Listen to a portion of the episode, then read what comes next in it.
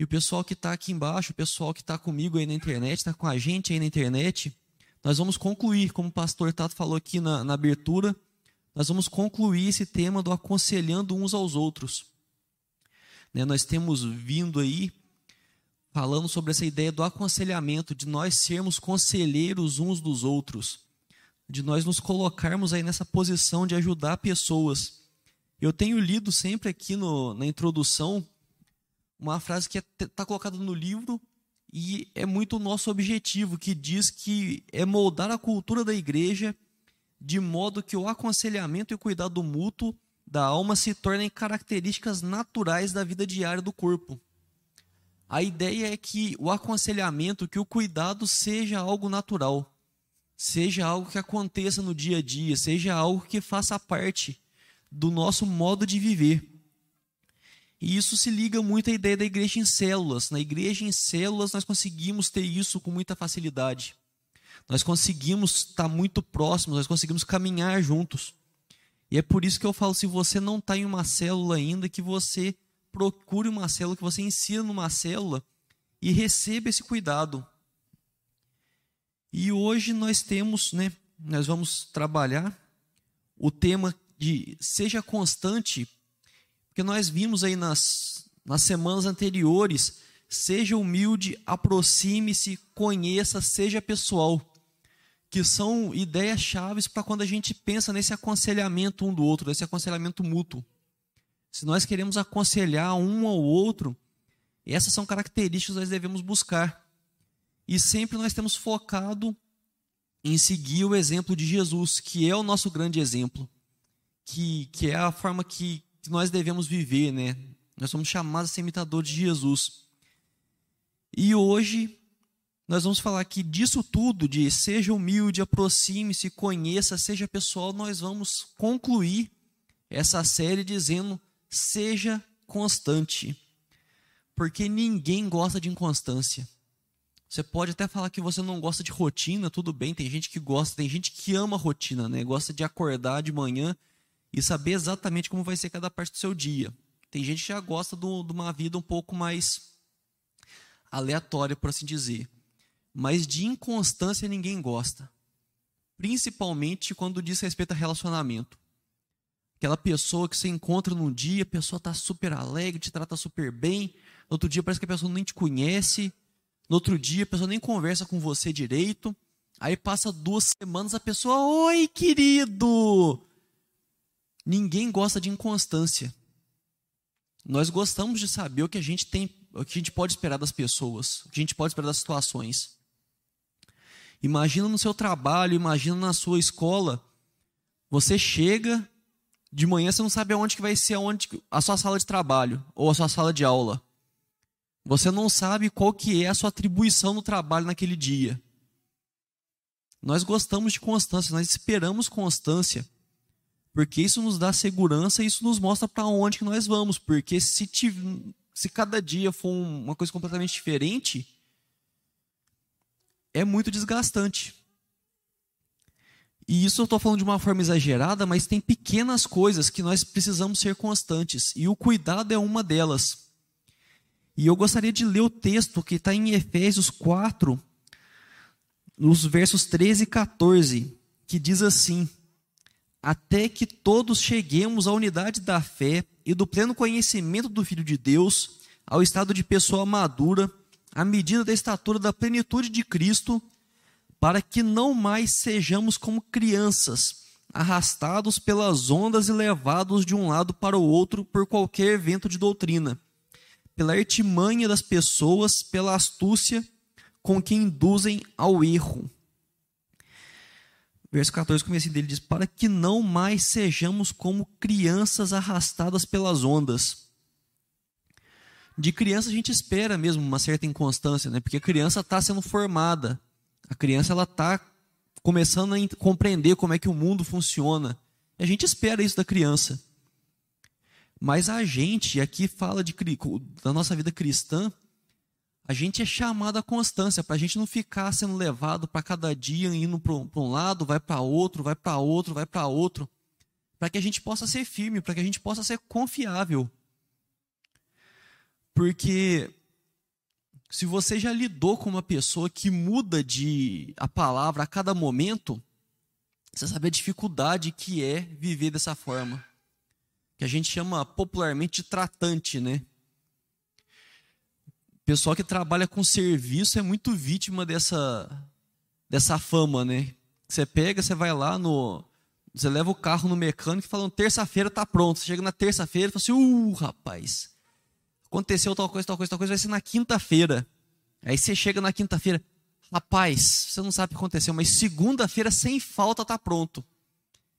E é a hora que você vai ver, dois meses, né? E eu tô falando de mecânica aqui porque o pessoal de serviço tem fama disso. E eu me levei meu carro para fazer revisão esse tempo atrás, foi um coco. Então, se você é mecânico aí, tá vendo isso, não fica bravo comigo, não. É só um exemplo aleatório. O pessoal que mexe com computador também tem essa fama de atrasar as coisas. Mas é só a ideia de como é, é irritante para a gente isso e como é difícil a gente não poder confiar na pessoa, não poder confiar que ela vai fazer o que ela disse que vai fazer. E trazendo isso para a ideia de relacionamento, aí a porca torce o rabo. E eu falo porque eu tenho uma dificuldade muito grande com isso. Estava preparando esse estudo aqui eu estava só tomando no lombo, porque eu tenho uma certa dificuldade com essa ideia de constância. Porque às vezes você pega, você encontra um amigo seu, você vai, conversa, tem aquele momento ali super gostoso com seu amigo. Você fala assim, nossa, por que a gente não faz isso sempre? Aí o seu amigo fala assim, é verdade, a gente deveria fazer isso com mais frequência. Vamos fazer então? Vamos. Aí passa três meses e não conversa com seu amigo. E hoje a gente tem vivido muito isso. A gente pega, que manda às vezes uma mensagem no WhatsApp e tá ali, opa, tudo bem, tudo bem e tal, e fica aquele negócio raso, superficial. E nós temos tido muita dificuldade de manter uma constância no relacionamento. Agora com a pandemia, então piorou. Mas eu sempre digo isso. A gente está colocando muita coisa na conta da pandemia, falando que a pandemia que está fazendo isso, a pandemia está fazendo aquilo, mas se você olhar antes da pandemia já vinha assim os relacionamentos seu com seus amigos, com seus familiares, com pessoas próximas, você mantinha constância nesse relacionamento? Porque eu rasgando o coração aqui, eu já tinha dificuldade antes. É lógico que com a pandemia, com a impossibilidade de você se juntar com mais pessoas, ela dificultou. Mas a constância já era um negócio muito difícil antes. E não era difícil porque simplesmente é difícil. Você pode estar falando assim, não, é difícil porque a minha vida é muito corrida, porque a minha vida é desse jeito, porque ah, eu moro longe dos meus amigos, ou porque o horário não bate, que hoje realmente acontece muito isso. E eu não estou chamando ninguém de mentiroso aqui, porque realmente é muito difícil. Nós conseguimos manter uma constância nos relacionamentos, é um negócio muito difícil. Porque além dessas questões externas, né, das pessoas, do, do, horário, de, de lugar que você mora, do, tem também que, questões internas, que às vezes você fala assim, nossa, eu gosto muito do fulano, mas ele é muito difícil. Não, porque eu gosto dele, eu quero estar perto, eu quero caminhar junto, mas nossa, ele não colabora. Não, porque eu quero pegar e dar uma força para a pessoa ali, mas ele só sabe reclamar, ele pega, ele fala que vai melhorar e não melhora. Ele é muito difícil, é muito difícil. Eu tenho uma péssima notícia para você então. Você também é muito difícil. Eu nem sei com quem que eu estou falando. Tem um monte de gente na internet aqui. Eu estou vendo o pessoal que está aqui. Na internet tem um monte de gente que eu não sei quem que é. Mas eu falo com tranquilidade. Você também é muito difícil. Você acha que não porque você está dentro da sua cabeça. Você consegue saber o que, que, o que, que te aflige, quais são os seus problemas, quais são os seus desafios. Mas todo mundo é muito difícil. Porque cada pessoa tem a sua carga de experiências ali, as coisas que viveu, tem os medos. Mas relacionamentos são construídos. Se você já viu uma construção, como é que ela é feita, você sabe que ela é feita tijolo por tijolo. Hoje em dia tem umas tecnologias que faz os negócios mais rápido, mas de qualquer forma a construção começa de baixo e vai para cima. Você coloca o alicerce ali e você vai construindo. Relacionamento é igualzinho. Imagina se o pedreiro vai construir a casa, ele coloca lá três fileiras de tijolo e fala assim: ah, não, tá muito difícil, vai embora. A casa não vai ser construída se for feito desse jeito. Tem que ter constância. Tem que ser colocado tijolo, depois tijolo, depois tijolo, depois tijolo, depois tijolo. E hoje, pensando em relacionamento, vem aquela história do cara que a gente falou na semana passada, o tal do Bauman, que falava dos tempos líquidos, modernidade líquida, e temos relacionamentos líquidos. Relacionamentos são superficiais, que são ralos, que você conversa com a pessoa, você sabe mais ou menos o que ela faz ali, você sabe mais ou menos o que ela quer, sabe mais ou menos o que ela gosta, e fica por isso mesmo. E tá tudo bom. Aí você faz de conta que conhece a pessoa, a pessoa faz de conta que te conhece, faz de conta que se importa, a pessoa faz de conta que importa com você e segue. Mas nós somos chamados a viver de uma forma diferente. Nós somos chamados a atacar maisena nesse relacionamento líquido. Aliás, se você, agora é época de frio, está fazendo chocolate quente, você quer dar uma engrossada, só colocar uma maisena que dá uma engrossada no chocolate quente. Mas nós somos chamados a ser constantes no mundo inconstante. Porque cristianismo basicamente é isso. Se você for ver tudo do cristianismo, você é chamado a fazer diferente do que o mundo inteiro está fazendo. Se fala, fala assim, não, porque toma lá da cá. Se pisar no meu calo, vai ver só. Tinha uma, uma, uma comunidade no Orkut, né? Só para os jovens essa. Que fala, se me jogar uma pedra, eu jogo logo uma granada. A gente é chamado a esse negócio. Mas o cristianismo manda fazer completamente o contrário. Se alguém te atacar, se oferece outra face. Então nós somos chamados a ser constantes em um mundo inconstante. E segundo Tessalonicenses 3:5 diz que o Senhor conduz o coração de vocês ao amor de Deus e à perseverança de Cristo. Que o Senhor conduza o coração de vocês ao amor de Deus e à perseverança de Cristo. Nós somos chamados a ser perseverantes a continuar nutrindo relacionamentos, mesmo quando parece que a pessoa não está muito muito afim. a gente não vai obrigar ninguém, né? Não vai pegar, colocar a pessoa em cárcere privado ali e falar assim, você vai ser meu amigo, a força. Não é isso, mas mesmo quando parece que, que, que o relacionamento deve ser deixado de lado, nós somos chamados a continuar cultivando o relacionamento, a continuar cultivando a amizade. E aí, seja constante no exemplo de Jesus e no poder do Espírito Santo. Que é uma coisa maravilhosa que esse texto traz e vai marcar muito a nossa, o nosso estudo de hoje. Poder do Espírito Santo. De sermos perseverantes. Muito obrigado, Lari. De sermos perseverantes no poder do Espírito Santo. E os nossos, as formas como nós vamos ver aqui que nós podemos trabalhar para sermos mais constantes é siga o exemplo de Jesus, converse e revista-se do poder de Deus. E a gente começa pelo principal aqui. E como eu falei na semana passada, se você entender só esse primeiro tópico, se ele ficar na sua cabeça, no seu coração, eu já estou completamente satisfeito. Siga o exemplo de Jesus. E se você tem acompanhado aí os estudos e tem prestado atenção, você vai ter visto que toda semana eu falo isso. Porque é isso que a gente tem para fazer. Ser cristão é seguir o exemplo de Jesus. Não, não adianta tentar reinventar a roda. Mas vamos falar mais especificamente, né, do como nós podemos seguir o exemplo de Jesus nesse sentido da constância. É entender que o nosso padrão de amor é único e o mais elevado. Quando nós pensamos em amar as pessoas, o nosso padrão de amor, como nós devemos amar as pessoas, ah, que, que jeito que eu devo amar as pessoas? Qual que é a medida que eu devo amar as pessoas? É a medida dada por Jesus. Ele é único E é o mais elevado, não tem um, um amor mais elevado que esse.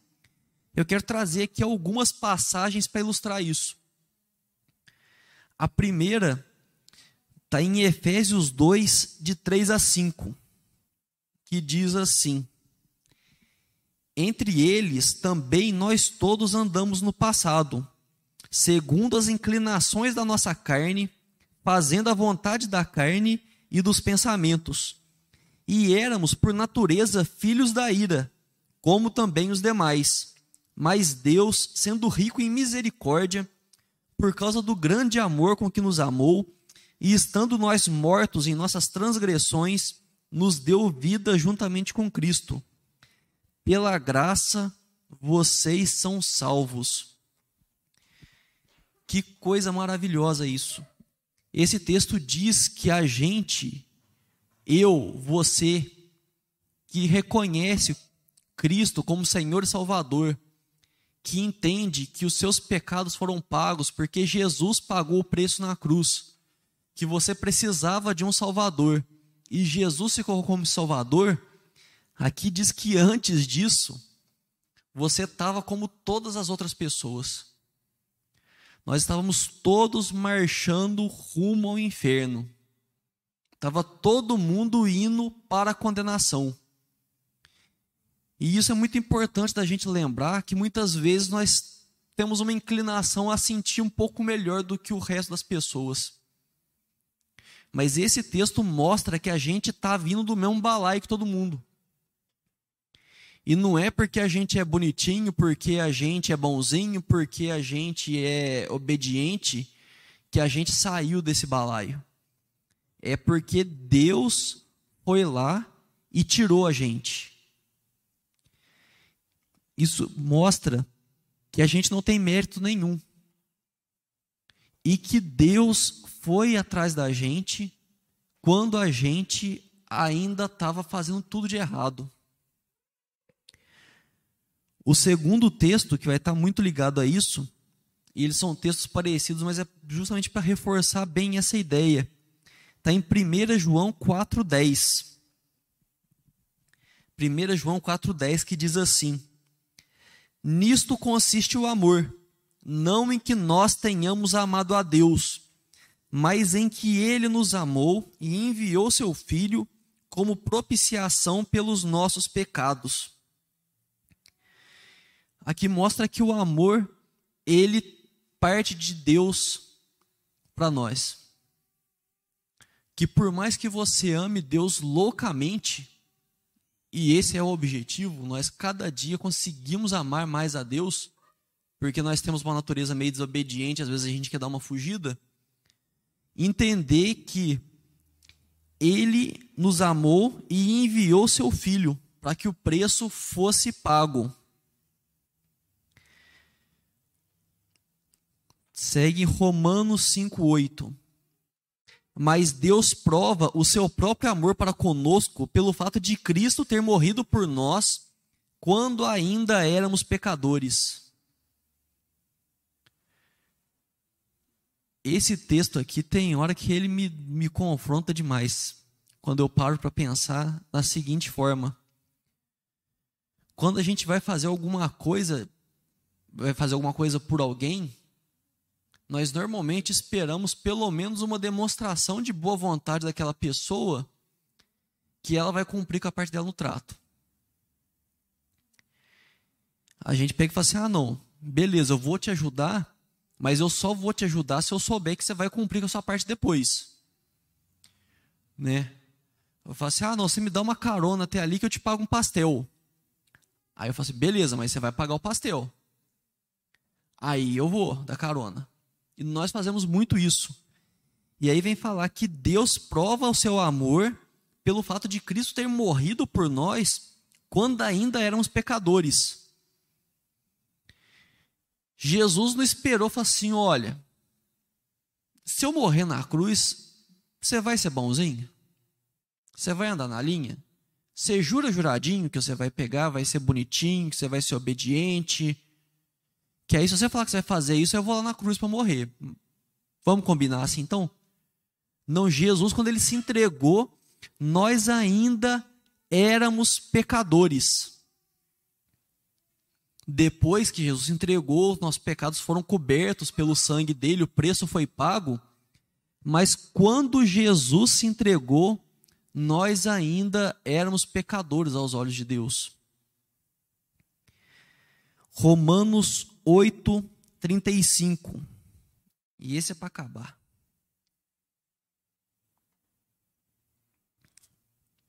Não para acabar com o estudo, mas para acabar com.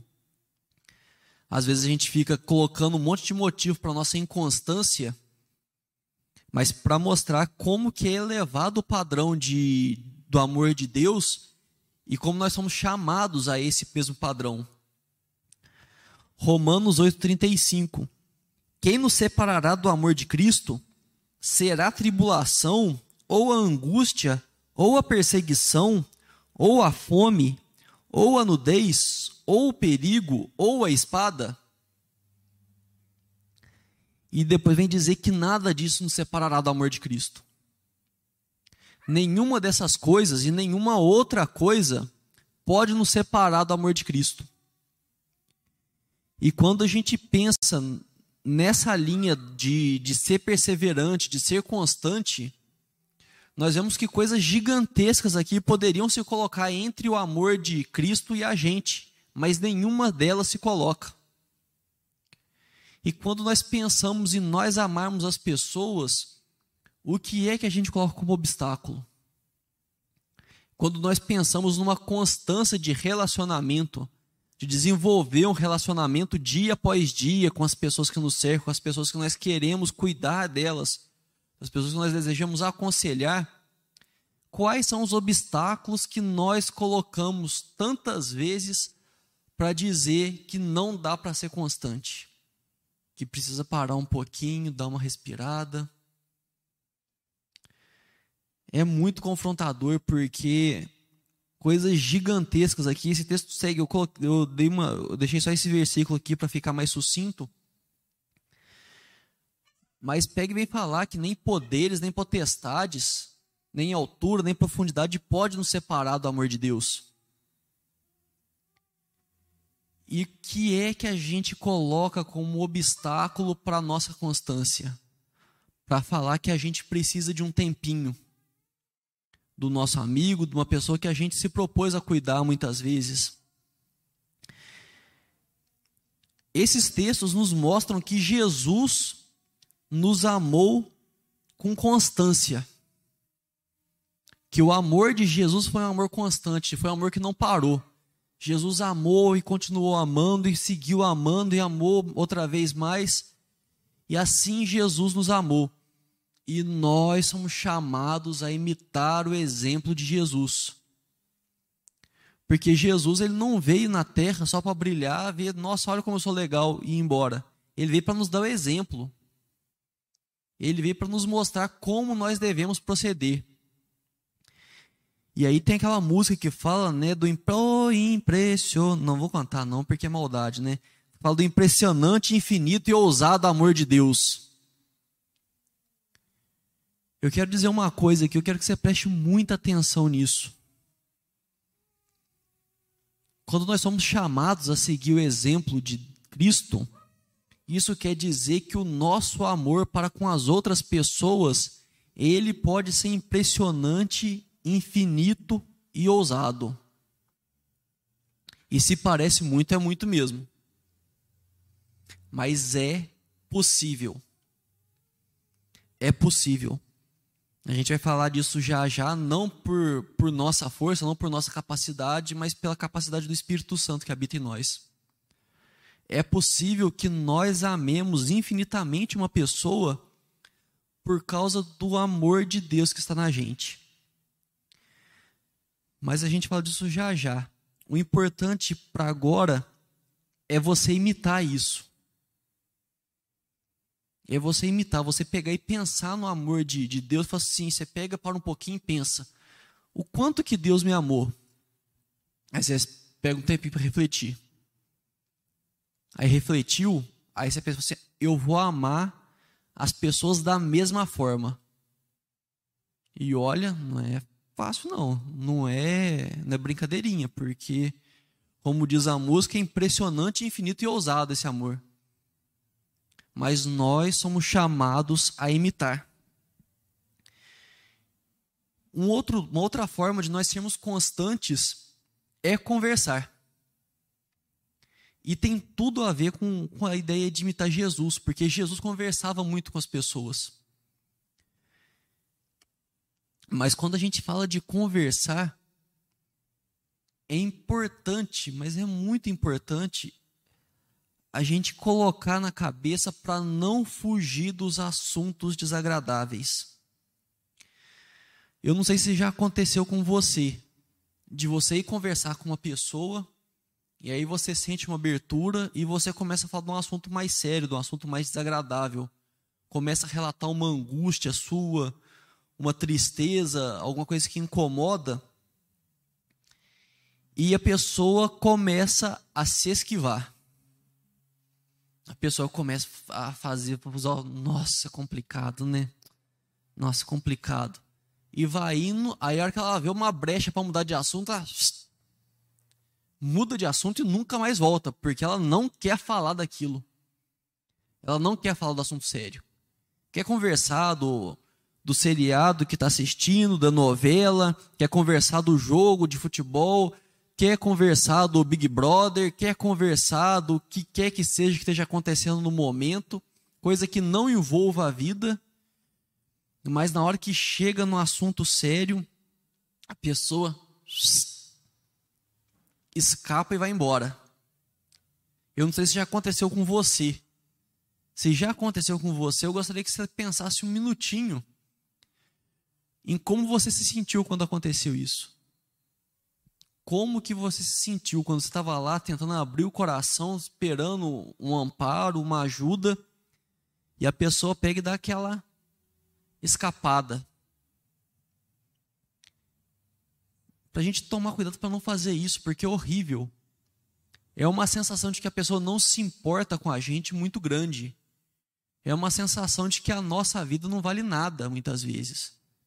Que você está ali, talvez você tenha tido uma dificuldade muito grande para abrir o seu coração para a pessoa, talvez tenha engolido o orgulho para poder falar daquilo, e a pessoa foge do seu problema, parece não se importar.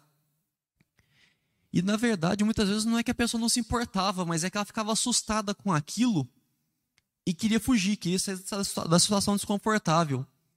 E talvez você tenha feito isso sem perceber muitas vezes. Então, quando a gente fala de conversar, é não fugir do assunto desagradável. Pode ser bem, é bem possível que você não tenha uma resposta para aquilo, que às vezes vem umas situações que você pega e fala assim: caramba, meu, mas você escutar. Talvez pegar, dar o ombro para a pessoa chorar, chorar junto e fazer uma oração. Mas não foge do assunto. Não faz de conta que aquilo não está acontecendo porque você não sabe lidar com aquilo. Você demonstra só demonstrar que você se importa. E aí vem aquilo que eu falei no começo: se o relacionamento é líquido, joga maisena nele. Porque às vezes a pessoa fala um negócio até no, no susto. Comigo já aconteceu isso, que a pessoa parece que nem estava querendo falar aquilo, mas o negócio estava crescendo tanto dentro dela, estava angustiando tanto a pessoa que estava assim conversando, de repente a pessoa simplesmente jogou. Aí até assusta, porque às vezes sai até meio fora de contexto, né? você está falando de uma coisa completamente aleatória ali, coisa do dia a dia e tal. Aí a pessoa pega e joga um problemão assim na, na, na para você. Você pode ficar assustado com aquilo, mas mostra que você se importa. Você não precisa dar uma resposta naquela hora para a pessoa. Você pode orar com ela e depois disso acompanhar a pessoa. Você, seja sincero, você precisa falar assim: olha, eu simplesmente eu não sei o que dizer. Eu não sei o que dizer, mas eu quero que você conte comigo, que eu puder te ajudar. Eu estou aqui, eu vou estar tá orando por você e aí, que a gente falou na, na outra semana, já aproveita e já ora na hora ali. E continua, tipo, não finge que não aconteceu depois. Depois de um dia, dois dias, três dias, manda uma mensagem, liga para a pessoa, se for possível se encontrar com ela, se encontre com ela. Mas fala assim, olha, e aquele problema lá, como é que tá? Teve, teve alguma evolução, teve alguma coisa? Porque enquanto você está orando pela pessoa, Deus pode revelar a você uma resposta para você dar a ela. Porque Deus faz dessas. Você não faz ideia do que você vai responder para a pessoa, você não faz ideia do que você vai aconselhar. E aí Deus pega, vai o Espírito Santo e tal. Manda ali a resposta que a pessoa estava precisando. Você só é o alto-falante ali, ó, para poder contar para ela o que Deus está querendo falar para ela. Deus faz dessas. Se você se importa, se você se coloca como uma pessoa disposta a cuidar dela, a aconselhar, Deus vai usar a sua vida. E eu falei, eu falei isso ontem, inclusive, vai usar de uma forma impressionante. Quem já passou por essa experiência sabe de, de uma pessoa te procurar para pedir um conselho ou para contar uma situação. Você ouve aquilo, você fica pensando, nossa, eu não faço ideia do que eu faria no lugar dela. E aí, de repente, vem uma coisa na sua cabeça que você sabe que não foi você quem pensou aquilo. E pode até parecer maluquice, nunca passou por isso, mas a sensação é essa, que é Deus falando para você. Deus está falando assim, ó, a solução para essa pessoa é isso, isso, isso. E aí quando você fala para a pessoa, a reação da pessoa é muito, é muito legal, porque Deus já preparou o coração da pessoa para receber aquela palavra também. E isso toca a pessoa de uma forma muito legal. E por isso que a gente deve buscar participar das conversas, por mais que sejam assuntos menos agradáveis. Então seja, se importe e seja pessoal que a gente falou na semana passada, de não ser genérico, de não tratar como se tivesse uma fórmula pronta para todo mundo, porque cada pessoa é uma pessoa. O, o autor do livro colocou uma frase que diz: As aflições são singulares. Não existem duas formas de sofrimento idênticas entre si. Se você parar para pensar, duas pessoas passando pela mesma situação elas sentem dores completamente diferentes com aquilo. Tem um verso de uma música dos Engenheiros da Havaí que diz: Dores que ninguém nunca sentiu são um sentimento mais comum. Porque é verdade. A dor que você sente é uma dor que ninguém nunca sentiu. Porque é a sua dor. E uma pessoa que vem falar para você da dor dela, ela está falando de uma dor que ninguém nunca sentiu. Às vezes nós tentamos pegar e colocar assim, trazer para aquela pessoa e na melhor das intenções. Tentando falar assim, eu passei por isso, isso, isso, isso, isso, e tentar trazer a sua experiência de vida para a pessoa.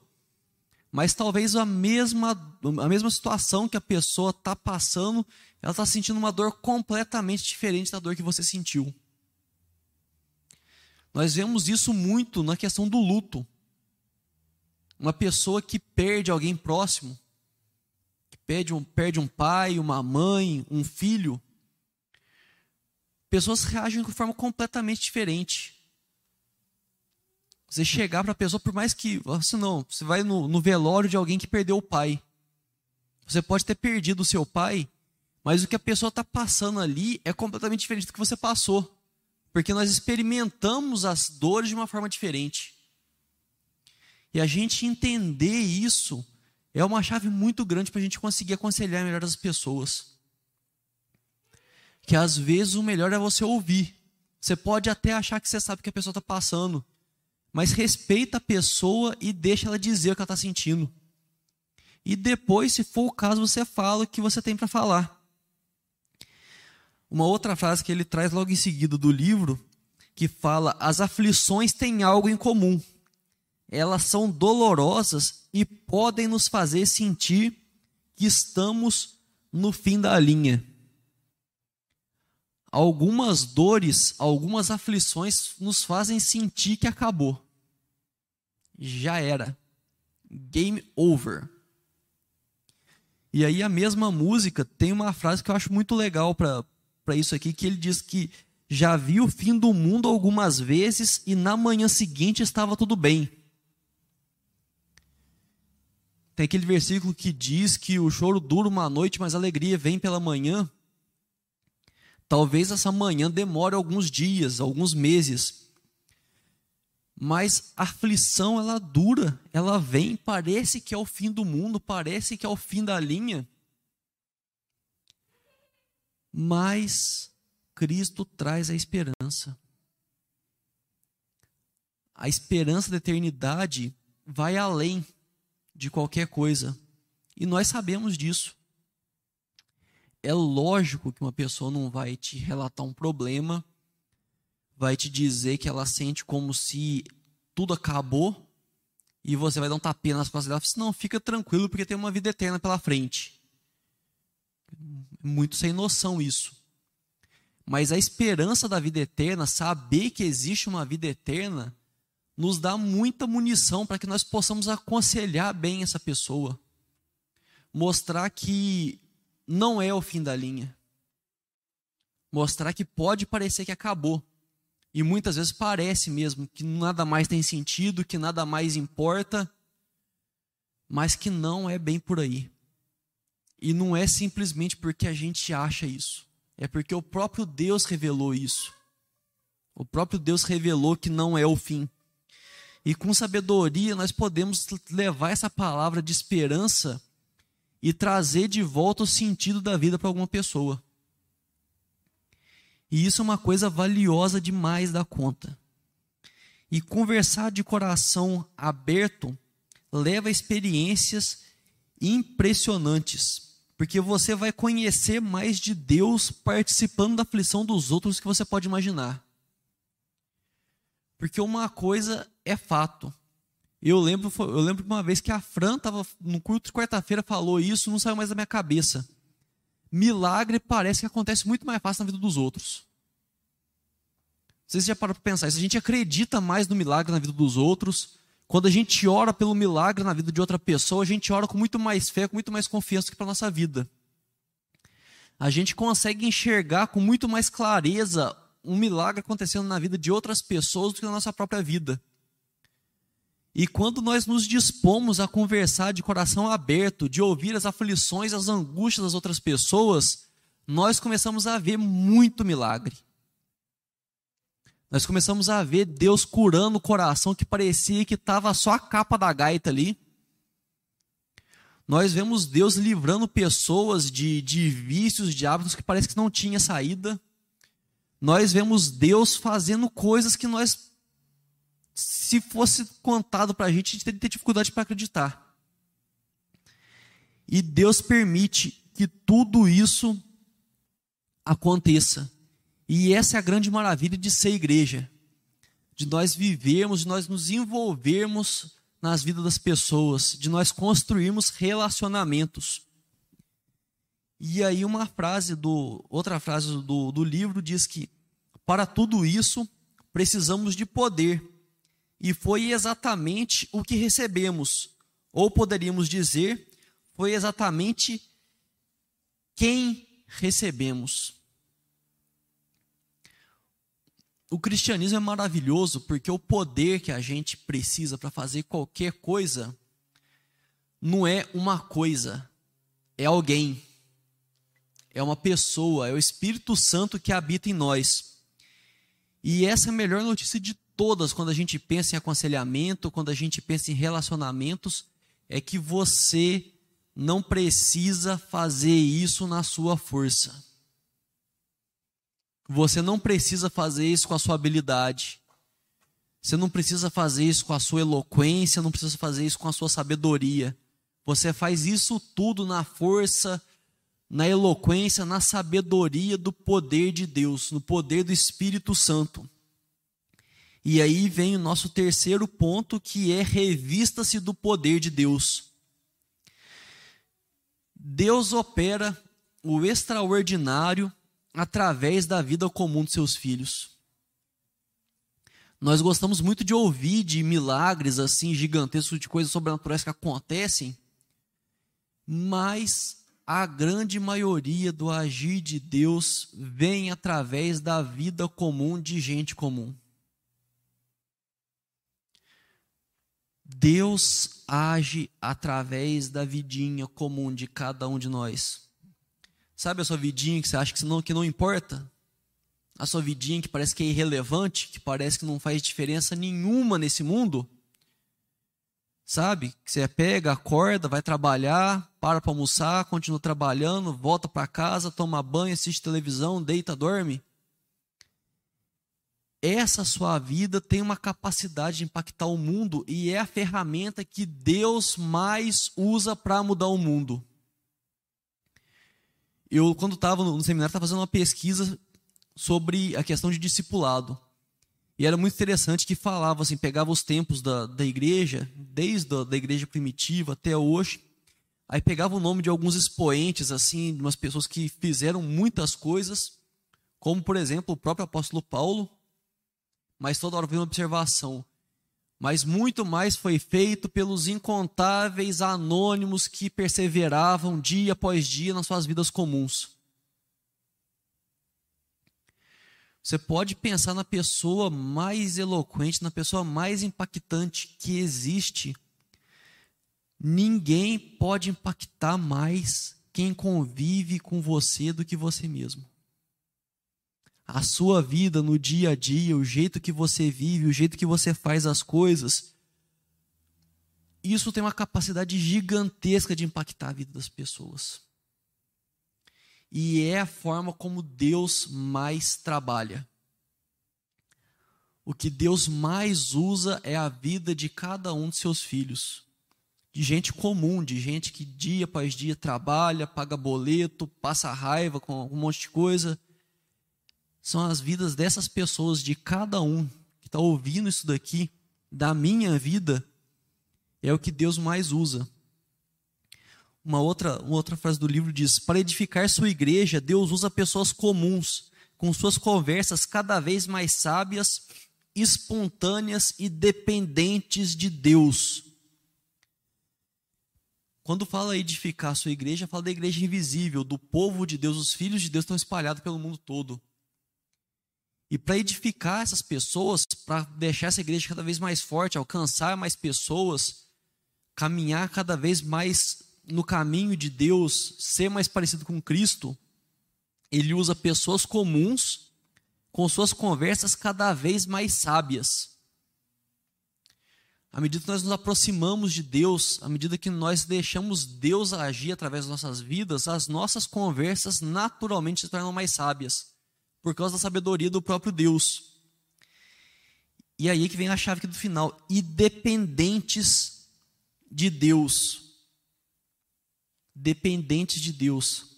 Seja dependente de Deus. O grande problema que nós vemos na ideia de, de quando fala de aconselhamento é falta de dependência de Deus. Aconselhamento assusta a gente aconselhamento, quando fala assim, não, você, eu queria um conselho seu, você já pega, nossa, eu não posso. Porque falta dependência de Deus. Falta a gente pegar e colocar na mão de Deus, falar assim, ó oh, Deus, se você trouxe essa pessoa até mim para pedir conselho, então resolve a parada aí. Eu estou aqui à disposição, eu vou falar o que você me der para falar mas fala através de mim, porque eu ser dependente de Deus. E ele continua: essas conversas não dependem de nosso brilhantismo para se revelar úteis. Elas dependem de Jesus, de seu poder, de nossa fraqueza e de nossa humilde resposta a Ele. Eu acho maravilhoso isso. Fala que depende que não depende do nosso brilhantismo. Depende do que? De Jesus, de seu poder, e depende do que da gente? Da nossa fraqueza. Olha que loucura isso. A gente fica pensando que depende da nossa força, da nossa fortaleza, da nossa capacidade, mas depende da nossa fraqueza e da nossa humildade. É por isso que Paulo dizia que quando eu sou fraco é que eu sou forte. Porque quando nós reconhecemos a nossa limitação, nós paramos de fazer com a nossa força e começamos a fazer na força de Deus, que é o que realmente vai fazer diferença. A gente para de querer aconselhar pessoas com a nossa sabedoria, com o nosso conhecimento, e passamos a aconselhar na sabedoria e no conhecimento de Deus. A gente para que a humildade, a gente falou no comecinho, foi o primeiro tema que a gente falou a respeito. A gente para de querer brilhar, de querer ser o espertão do rolê e ter o super conselho, para que o conselho de Deus, a sabedoria de Deus seja glorificada através do nosso agir. E talvez você esteja pensando, né, que a gente já está aqui indo no final, já está no último tópico do último estudo. Você está acompanhando aí desde o primeiro e talvez você possa estar pensando que isso está muito arroz com feijão, que não tem nenhuma dica mirabolante, não tem nenhuma coisa assim. E a ideia é justamente essa. Porque o que sustenta no dia a dia é arroz com feijão. Você sai no final de semana, você come um lanche, você come um churrasco ali de vez em quando, mas o que te sustenta de segunda a sexta-feira, te leva para trabalhar, te deixa de pé, é arroz com feijão. E a Bíblia mostra muito isso. As coisas estão na simplicidade. O poder de Deus está na simplicidade. Dá uma pensada no que a gente falou já até agora. É basicamente você ser um bom amigo e deixar Deus falar através da sua vida. Nós temos falado isso de diversas formas diferentes, mas é pegar, andar junto com alguém se dispor a estar junto de verdade com a pessoa, não estar tá simplesmente ali, oi, tudo bom, até mais, e deixar que Deus faça o restante. Ele, no, já no final do livro, o autor diz: simplesmente nos aproximamos de uma pessoa, depois de outra, conhecendo-as, enxergando boas coisas, levando seus fardos, orando por elas e com elas quem diria que, em tudo isso, estamos contribuindo para a unidade, a proteção e o crescimento da igreja? Olha como flui tudo natural aqui nessa, nessa historinha que foi contada. E a nossa vida é basicamente isso. Você conhece uma pessoa, você desenvolve uma amizade com ela, você caminha junto com essa pessoa, e com isso vocês são edificados mutuamente, a igreja é edificada mutuamente. E é isso. Quando fala de aconselhamento, não precisa fazer um curso de não sei que, de não sei que lá mais. Foca na sabedoria de Deus. Você conhecer a Deus, conhecer a palavra dele, conhecer os propósitos dele são importantes, porque é na força dele que você vai aconselhar. Mas é simples. É andar, é caminhar junto. É reconhecer a dor do outro como uma dor verdadeira, como uma dor importante. É se importar com aquilo e entender que Deus também se importa. E se colocar como intermediário. Se colocar numa posição de levar até a pessoa a verdade de Cristo. E aí vem viva no poder da simplicidade de Cristo. Paulo diz, né, Deus através de Paulo diz né, em Efésios 4, 1 e 2: Por isso eu, o prisioneiro no Senhor, peço que vocês vivam de maneira digna da vocação a que foram chamados. Como? Com toda humildade e mansidão, com longanimidade, suportando uns aos outros em amor. É sempre bom explicar que esse suportando aqui não é aturando, né? Tipo assim, nossa, não gosto não, mas tem que suportar. Esse suportando é de dar suporte, né? De dar apoio, de apoiar alguém. Então, como que a gente vive da, de maneira digna da vocação? Com toda humildade e mansidão, com longanimidade, né? com persistência, com constância, apoiando uns aos outros em amor. E isso é muito bonito porque mostra como que Deus proporciona tudo que a gente precisa. Eu lembro muito do quando fala isso do MacGyver. Porque o MacGyver, ele estava trancado numa sala, mas ele sempre tinha na sala o que ele precisava para sair dali.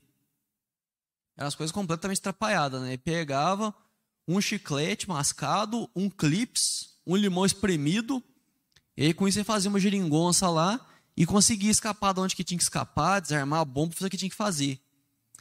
Mas sempre né, o roteirista colocava na sala do MacGyver o que ele precisava para poder sair daquela situação. E Deus faz a mesma coisa com a gente. E com isso a gente parte para a conclusão. Lendo aqui o texto que eu li na abertura do culto de jovens ontem, que está em Atos 1, versículo 8. Mas vocês receberão poder ao descer sobre vocês o Espírito Santo, e serão minhas testemunhas tanto em Jerusalém como em toda a Judeia e Samaria e até os confins da terra. Isso aqui é Jesus se despedindo, são as últimas palavras de Jesus antes dele subir aos céus.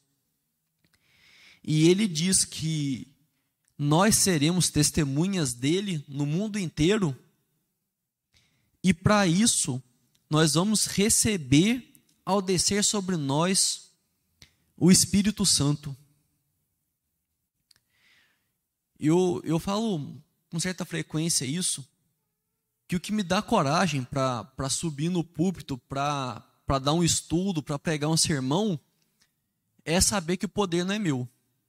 É saber que a habilidade, as coisas todas não são minhas. Deus usa coisas que Ele me deu, né, habilidades, dons, talentos, para fazer isso, mas eu faço no poder dele. Foi ele quem me trouxe até aqui, foi ele que trouxe as pessoas para ouvirem a palavra. E é o Espírito Santo quem faz. Porque se fosse, se eu fosse para subir pensando que era na minha força, na minha capacidade, na minha habilidade, eu não subia nem o primeiro degrau ali do canto.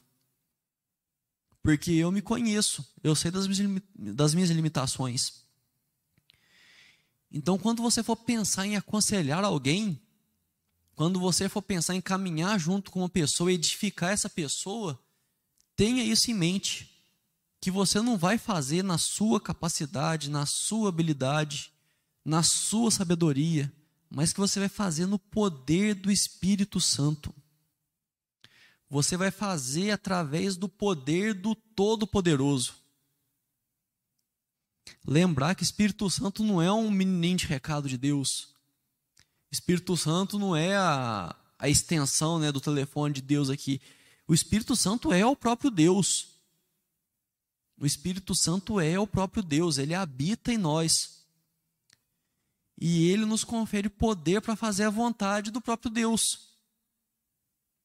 Se você está disposto a fazer a vontade de Deus, o próprio Deus vai te ajudar o próprio Deus que tem um poder que não tem limites. E com isso eu vou reler o trecho que eu li, para que fique bem gravado na memória de cada um. Simplesmente nos aproximamos de uma pessoa, depois de outra, conhecendo-as, enxergando boas coisas, levando seus fardos, orando por elas e com elas quem diria que em tudo isso estamos contribuindo para a unidade, a proteção e o crescimento da igreja? Olha só, para a gente contribuir com a unidade, a proteção e o crescimento da igreja, não precisa que a gente faça coisas gigantescas, coisas absurdas. Fala da gente aproximar conhecer, enxergar boas coisas e compartilhar o fardo. Parece alguma coisa exorbitante isso, uma coisa que é completamente impossível de fazer? parece uma, uma tarefa para pessoas absurdamente especiais, ultramente capacitadas, não é coisa que a gente é chamado para fazer no nosso dia a dia. É coisa que nós podemos fazer dia a dia com as pessoas que nós convivemos, com as pessoas que atravessam as nossas vidas. E é nessa simplicidade que nós somos chamados a mostrar o poder e o amor de Deus. É nesse contexto, é nessa situação que vão acontecer os aconselhamentos. Você não vai colocar aqui um, um distintivo aconselhador profissional e sair perguntando para as pessoas: você precisa de um conselho? Você precisa de um conselho? Você precisa de um conselho? Isso vai acontecer naturalmente através do convívio, quando você demonstrar que você se importa com as pessoas, imediatamente vão pessoas vão trazer problemas a você, querendo que você ou aconselhe ou que você simplesmente ore por elas. Ou que você simplesmente, né, agora não está podendo muito isso, mas que você abrace essa pessoa, que você chore junto com ela. E é isso. Fazer isso no poder de Deus fazer isso da forma como Jesus faria. É isso. É isso. Não é complicado. Não é difícil. É trabalhoso. É trabalhoso porque exige exige dedicação, exige constância, é o que a gente tem falado hoje. Não é uma coisa que você começa e termina num dia só. É uma coisa que vai ser trabalhada no decorrer do tempo. Mas é uma coisa que, como diz o outro, é fazível. Cada um de nós é capaz de fazer isso. E é a isso que nós somos chamados.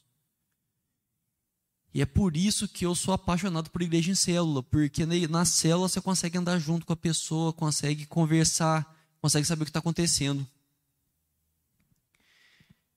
Vamos orar então para encerrar? Fecha seus olhos. Senhor Deus Pai, nós te agradecemos por outra vez estarmos aqui reunidos, Senhor Deus, para poder conhecer mais a tua palavra, conhecer mais a tua vontade, poder nos aprimorarmos, Senhor Deus, para servirmos melhor no teu reino, Pai. Nós queremos te pedir que o Senhor nos, nos dê um coração parecido com o seu dia após dia, Senhor Deus. Que o Senhor nos ajude a sermos imitadores seus. Que através da força do teu Espírito Santo, nós possamos amar de uma forma consistente, Senhor Deus, de uma forma constante. Nós queremos desenvolver relacionamentos profundos, relacionamentos que manifestem a Sua graça, que manifestem a Sua glória, Senhor Deus. E nós pedimos que o Teu Santo Espírito esteja à frente, Pai. Nós não queremos fazer nada com a força do nosso braço. Nós não queremos fazer nada com a nossa própria sabedoria. Nós não queremos fazer nada com o nosso próprio conhecimento, Senhor Deus. Nós queremos agir na força do Teu Espírito Santo, Pai. Nós queremos, Senhor Deus, participar da vida das pessoas. Nós queremos relacionamentos firmes, Senhor Deus, relacionamentos sólidos, que sejam fundamentados no Teu amor. Nós queremos, Senhor Deus, e nós sabemos que isso é um pedido ousado, mas nós queremos amar como o Senhor ama, Senhor Deus. Nós queremos amar as pessoas como o Senhor nos amou. Nós queremos cuidar das pessoas como o Senhor cuida de nós, ó Pai. Nós queremos ter compaixão das pessoas como o Senhor tem compaixão de cada um de nós. Nós queremos cada dia mais sermos imitadores mais perfeitos do Senhor, ó Deus. Nós queremos andar nessa terra como o Senhor andou aqui, ó Pai, quando o Senhor se fez homem em Jesus Cristo.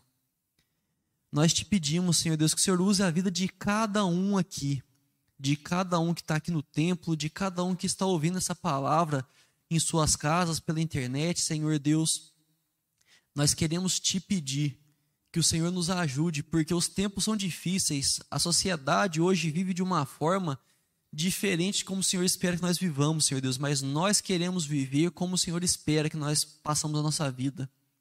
Nós queremos agir como o Senhor espera que nós hajamos, Senhor Deus.